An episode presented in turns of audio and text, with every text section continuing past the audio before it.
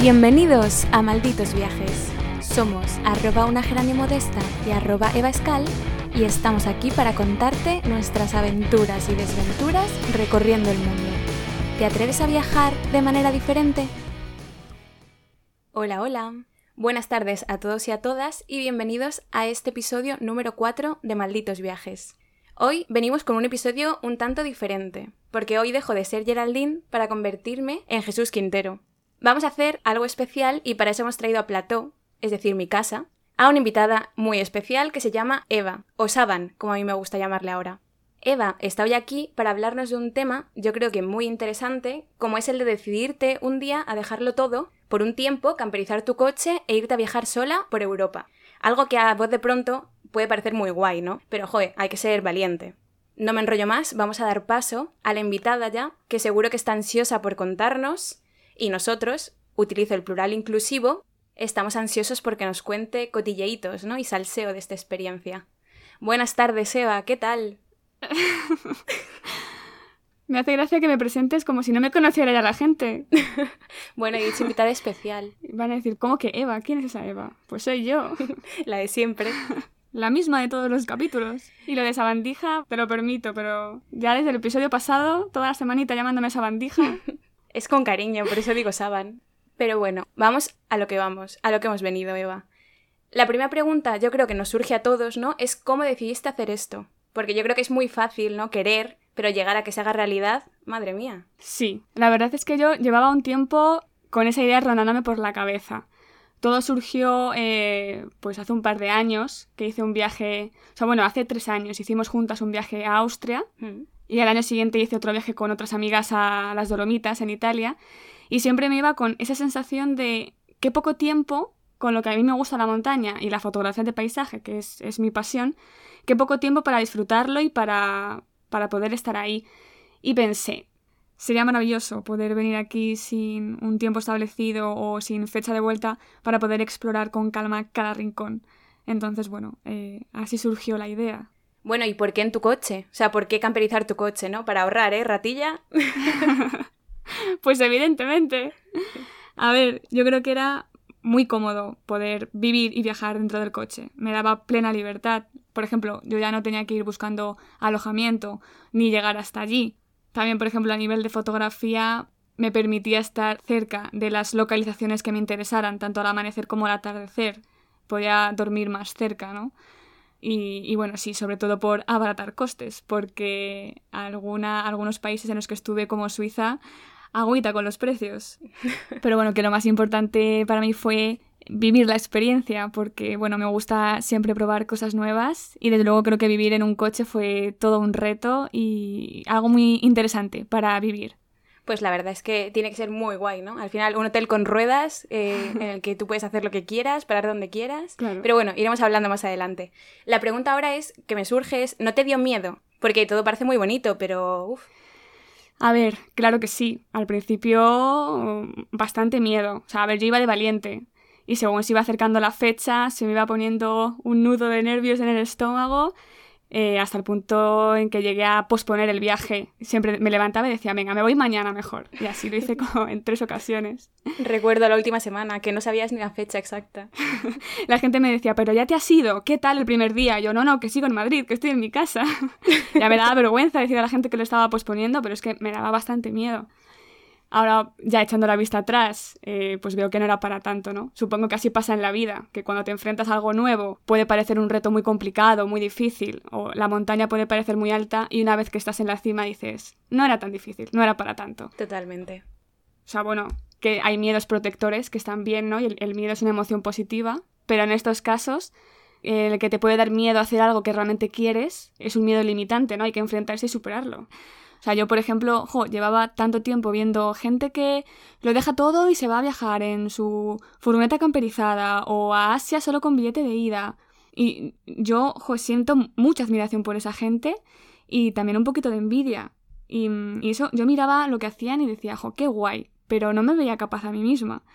Hasta que, bueno, como, como dijimos en el episodio 1, un día mi cabeza hizo clic y dije, un momento, ¿y por qué no iba a ser yo capaz de hacerlo? O, ¿y por qué no hacerlo? Y así pues el miedo desaparece, o por lo menos te enfrentas a él. Pues la verdad es que sí, los miedos están para algo, ¿no? Pero aún así yendo sola, ¿en ningún momento te dio miedo? Yo soy bastante confiada y bastante positiva, o sea que... ¿Por qué pones Confiadita. Confiadita. Porque sé lo aventurera que eres. Eso por lo general no me da miedo. Y de hecho, Europa es, bastante seguro. Eh, en general, también es verdad que, mm, que, hay que hacer caso a tu intuición. Si un sitio no te da buena espina o has elegido un sitio para dormir que no te da confianza del todo, pues coges y te vas. Pero vamos, que yo en ningún momento me sentí insegura. Y respecto a lo de viajar y aburrirte por estar solo, em, bueno, de hecho yo no viajé sola, que eso me lo decía siempre una amiga mía, tú no viajas sola, tú viajas contigo misma, que eres... Eh, Con Dios. yo me voy contando mis propios chistes y me voy entreteniendo yo sola, ¿sabes? no, que no... Que, a ver, lo de viajar sola, pues hay pros y contras y, y a mí por lo menos me gusta mucho viajar sola, todo lo que me aporta, no sé cambia mucho, estás más presente contigo mismo, te relacionas de otra manera con el entorno, con la gente. Tampoco me llegué a sentir sola en ningún momento porque con internet y las videollamadas y eso eh, hablaba con vosotros casi más que estando en Madrid. Y es que creo que ese es mi mayor miedo, o sea, el poder aburrirme, ¿no? Al estar sola. Que yo me considero una persona súper simpática, graciosa y buena compañera, pero yo creo que estando sola se me acabarían los chistes que contarme. Pero bueno, ahora ya te, empezaré a preguntar un poco sobre vivir en un coche camperizado, ¿no? Cómo llegaste a, irte y a, estar recorriendo Europa con ese coche. Pero más o menos para que la gente se haga una idea eh, y tenga una horquilla de precios, ¿cuánto te costó? O sea, tanto camperizar el coche por un lado, ¿no? Que supongo que sería el antes, y luego la experiencia entera, de porque fueron dos meses, creo, ¿no? Sí. Pues realmente camperizar el coche no es tan caro como puede parecer en un primer momento. O sea, realmente ¿qué necesitas? Un colchón y un camping gas para ir cocinando. Luego ya todos los extras que tengas que ir añadiendo van a depender un poco del tipo de viaje que hagas, del tiempo que estés y de cómo te guste viajar. Por ejemplo, yo creo que el colchón fueron eh, unos 40 euros que fuese un poquito más o menos denso y demás. Luego, con mi padre, construimos una especie de cajonera para guardar, la comida y el camping gas y demás, y que sirviese como estructura para el somier, que eso, bueno, pues la madera tampoco fue especialmente cara. Y quizás lo que sí subió un poquito más de precio fue los aislantes térmicos, que dudé mucho si poner o no, porque bueno, en internet eh, hay opiniones de todo tipo, pero es cierto que yo me iba en otoño y a la montaña, o sea que yo preferí comprar y eso ya sí que fue un poquito más caro, no me acuerdo del precio, es unos, como unos 80 euros un rollo entero para poder forrar todas las ventanas. O sea, a ver, es relativamente barato si lo comparas con lo que cuesta una noche de hotel en Suiza. A mí ya me compensó. Eso es lo que te iba a decir, que con estos precios yo me voy mañana mismo. pues vámonos. Y, bueno, respecto a los gastos, un poco de la experiencia, pues a ver, mm, por ejemplo, ya solamente peajes y gasolina Madrid Suiza se va un dinerillo y luego allí el, estilo de vida es más caro, sobre todo en Suiza, que bueno, ya hablaremos de países más baratos y más caros que hemos visitado en otro episodio, pero, pero en general sí, sí que se va un poco más de dinero. Es que, por ejemplo, en Suiza solamente subir a, a un teleférico a la montaña puede valerte 90 euros. Ya te digo, pero bueno, el precio de la experiencia que has vivido yo creo que se aleja mucho de todo esto, ¿no? No tiene precio. Parecemos Mastercard. Promocionanos. que nos patrocinen. Y bueno, entiendo que Europa, como punto de partida, siendo novata, eh, viviendo en un coche camperizado, como forma de viajar era bastante obvio porque es lo más cerca que tenemos. Pero ¿por qué elegiste esos tres países? Cuéntanos un poco más. O sea, supongo que no los conocías o quizás te apetecía conocerlos más. Sí, Estuve en Suiza, en Austria y en el norte de Italia, en las Dolomitas. Bueno, luego bajé hasta la Toscana también. Los elegí porque, pues por lo que comentaba antes, cuando fui contigo a Austria y al año, siguiente a Dolomitas, sentí que me quedaban muchos sitios por recorrer y que la naturaleza y la montaña es lo que más me gusta y la fotografía de paisaje, claro. Por eso elegí ese destino. Hombre, y oportunidades supongo que tuviste ahí para fotografiar millones. Pero bueno, y por curiosidad, ¿cuál fue el clic que hizo, o sea, que hizo tu cabeza para hacerlo realidad? Porque imagino que todo esto no es una cosa de un día para otro, ¿no? Que lo puedas decidir. Y sobre todo, cómo se lo tomó la gente a tu alrededor. Es decir, cómo se lo contaste a tus padres, a tu novia, a tus amigas. Cuéntanos un poco más de cotilleo, por favor. ¿Alguien lloró?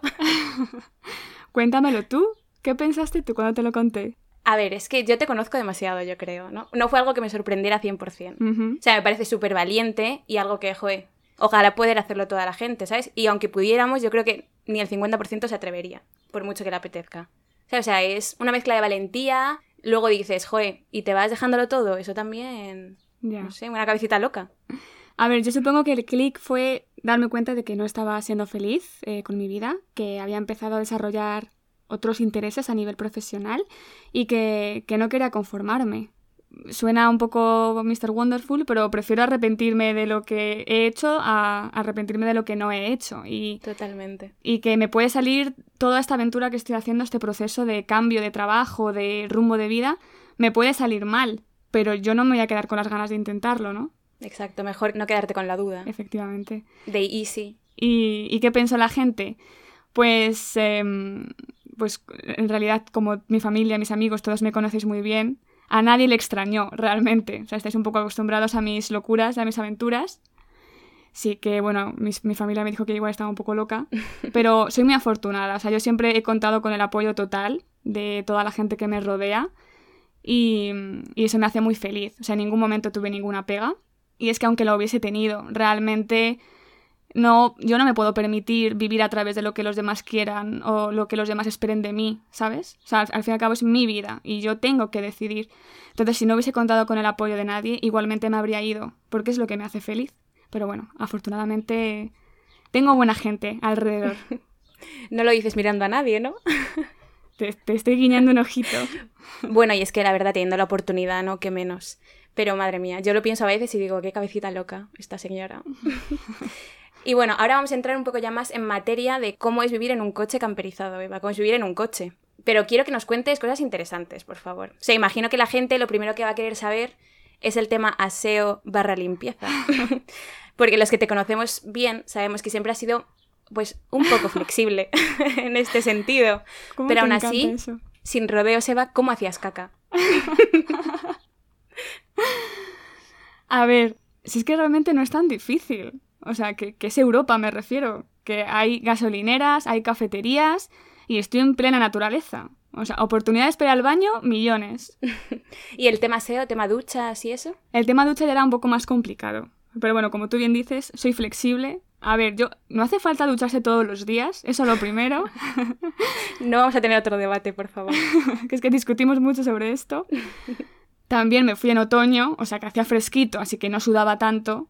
Estaba sola, o sea, te quiero decir que, mira, nadie tuvo que sufrir mi olor corporal.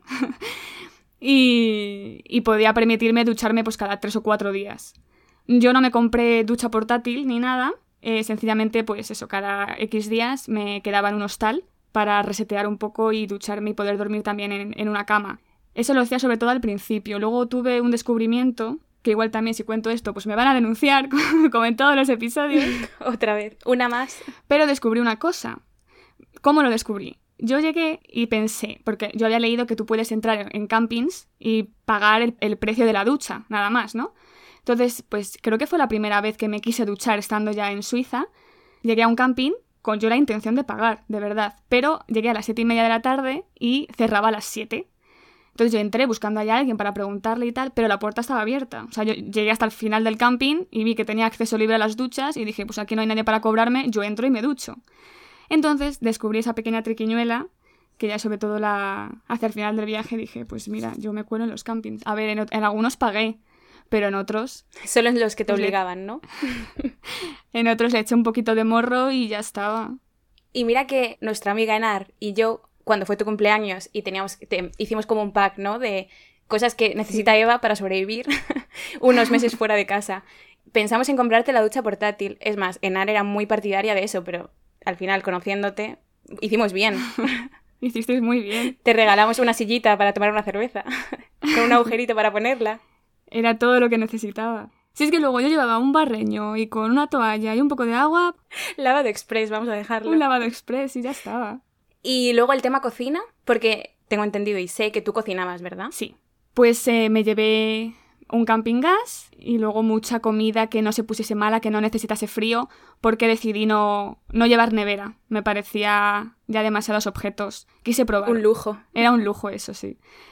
Entonces me llevé pues un montón de, de comida que no se pusiese mala al no estar en frío. Latas de legumbres, conservas, arroz, pasta, quinoa, soja texturizada. y luego todo lo fresco que fuese necesitando lo iba comprando cada dos o tres días. Y a ver, a malas, si no, un gusanito, ¿no? Que pasara por ahí. Ale.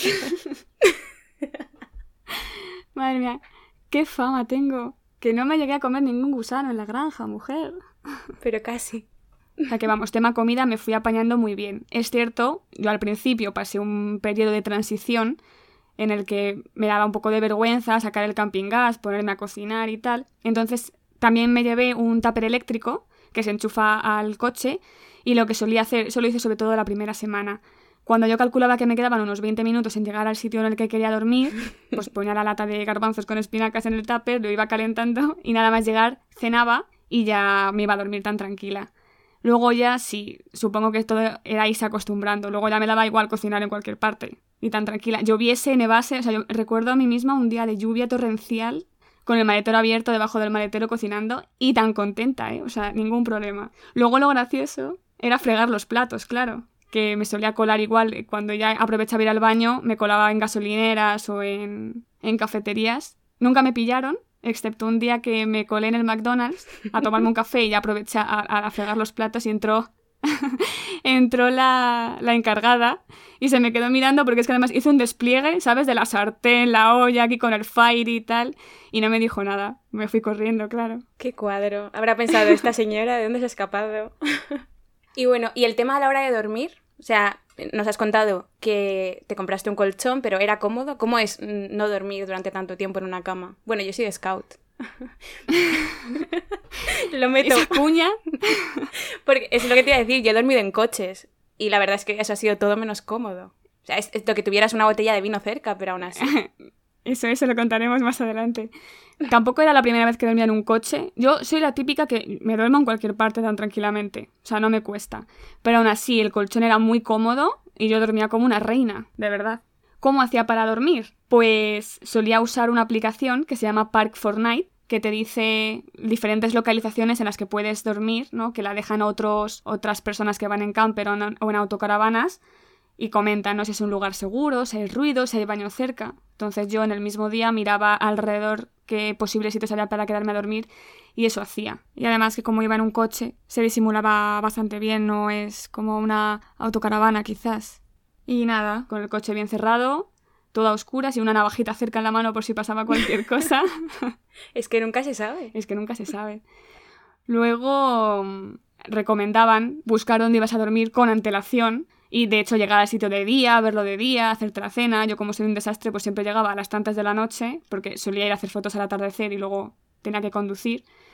Al principio sí que me daba cosilla y miraba muy bien dónde dormir y luego ya hasta el final del viaje pues me daba todo igual. He dormido en todas partes. Hasta... Me... ¿En el arcén? No, en el arcén no he llegado a dormir, pero en parkings de hoteles, o sea, es que me daba todo igual.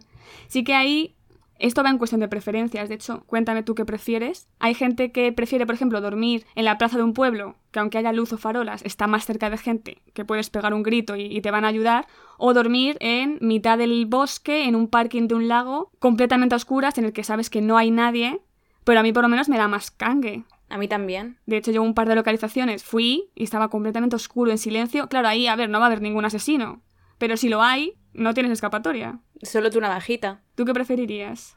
Yo preferiría un punto intermedio. Pero pues es elegir, prefiero dormir en la puerta de la iglesia, ¿sabes? Me refiero. que haya alguien que, que salga a ayudarme. Pero y el tema frío, porque te fuiste en otoño casi invierno. Y al norte, o sea, me refiero. Sí. Que no era Canarias. no. Pues Sí que hubo algunas noches en las que pasé frío, de esto de que te despiertas tres o cuatro veces tiritando, pero por lo general dormí bastante bien. Me llevé edredón bueno, ropa térmica. Eso, menos mal que lo descubrí, que si llevas ropa de algodón se queda fría durante la noche y ahí sí que te congelas. Pero con ropa térmica, una sudadera, la manta y el edredón, dormía bastante bien. Un par de noches en los que pasé más frío también me compré unos saquitos que rompes y cajitas y que generan calor. Hmm. Entonces, bueno, a una noche los utilicé y me salvaron. Pero por lo general bastante bien. Sí que me levantaba a veces con la cara acartonada, los labios así como cortados, o sea, hecha un cuadro. Que menos mal que iba sola, básicamente. Pero sin problema. Bueno, por lo que nos cuentas, yo ya estoy cogiendo el colchón de mi cama y llevándolo al coche. Pues vámonos. Pero entonces nunca te pasó nada malo con el coche o, no sé, tanto durmiendo o despierta, yo qué sé. Sí que tuve algunos sustos, pero con el coche y por ser un desastre, ¿sabes? Eh, me acuerdo el primero, es una tontería de historia, pero por ser Instagramer, ella Instagramer, me puse a subir stories y no me di cuenta de que me había dejado la llave del coche puesta y el coche encendido sin estar en marcha. Esto pues serían las 11 de la noche, algo así. Menos mal que estaba en la plaza de un pueblo y se me descargó la batería del coche. Entonces llamé a mi padre y me dijo, llama a asistencia en carretera, que te está incluido en el seguro y que vengan a, recargarte la batería. Y eso hice. Y me acuerdo, mira, de verdad, o sea, yo estaba tan cansada eh, de haber madrugado, que sé hacer fotos, que si tal. Y me llega el señor y me dice, deletréame dónde estás. Y yo, sí, sí, claro, pues ya. A, P, P, y me dice, no, no, no, con ciudades. Hmm. ¿Sabes? Lo típico de esto de A de Asturias. Y yo, mira, le dije, a mí este, este juego no me gusta. Digo, porque se me da mal. y yo no estoy como para pensar. Pero bueno, lo conseguí, ¿vale? Estaba en Appenzell. En inglés todo, ¿no? No, no, no, era en español. Ya, tú, Ah, tú me quieres bueno, matar. Menos mal. no sé. No, esto fue en español, llamé a España. Entonces, bueno, estaba yo en Appenzell, que no tiene tantas letras, ¿vale? Es una región de Suiza, entonces me fue más o menos fácil, pero ya me mató el señor cuando me dijo, ¿y en qué calle? Y yo miro el cartel de la calle, y típica calle suiza, con 20 consonantes seguidas, todas diferentes. Me puse tan nerviosa que empecé a mezclar ciudades con animales, con sentimientos. O sea, eso está permitido, no lo sé. Pero yo empezaba A de amor, eh, R de ratón, P de Pamplona. Y joder, yo soy logopeda, a mí esas cosas no me gustan. Las categorías semánticas tienen que ir por separado. Y me lo pasé fatal. Fue gracioso. Luego tardó la grúa como una hora en llegar.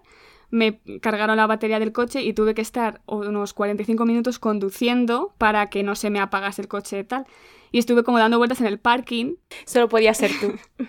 Y, y luego la segunda anécdota, que ya sí que es un poquito más fuerte, fue que también por ser ahorradora y por ser Ratilla. Sí.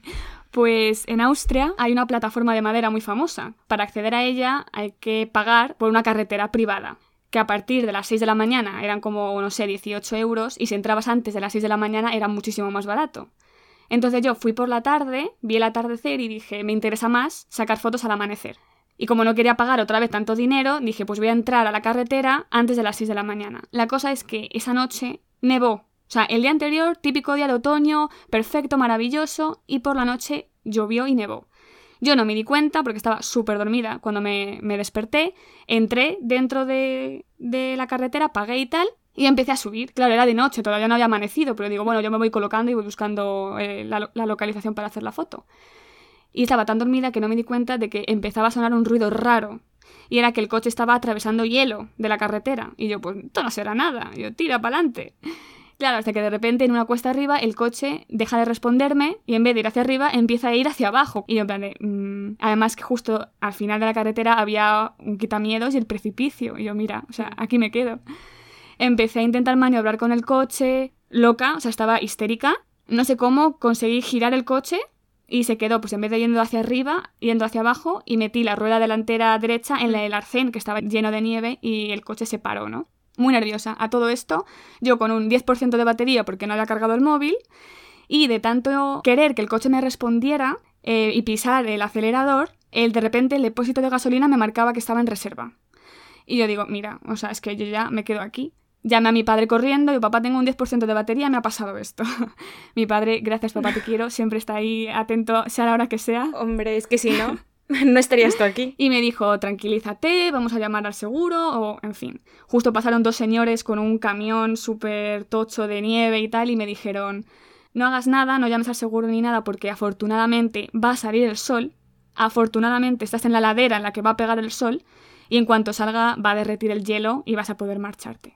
Y yo, madre mía, qué suerte he tenido. Entonces salí del coche, me puse a hacer fotos, que mira, un amanecer estupendo, y en cuanto se derritió el hielo, vamos, salí pitando y ya nunca más. O sea, yo la- le tengo pánico al hielo y a la nieve. Madre mía, es que yo recuerdo cuando me lo contaste. Es que es la única a la que le podría haber pasado eso. No, la única no, pero... Y todo por ahorrarse unos eurillos. Sí, No, no, ya. Pero me refiero, fue algo fuerte. fue fuerte. Y peligroso. Sí, sí, sí. sí. Que ahora lo contamos y nos reímos, pero estuve a punto de perder a Eva.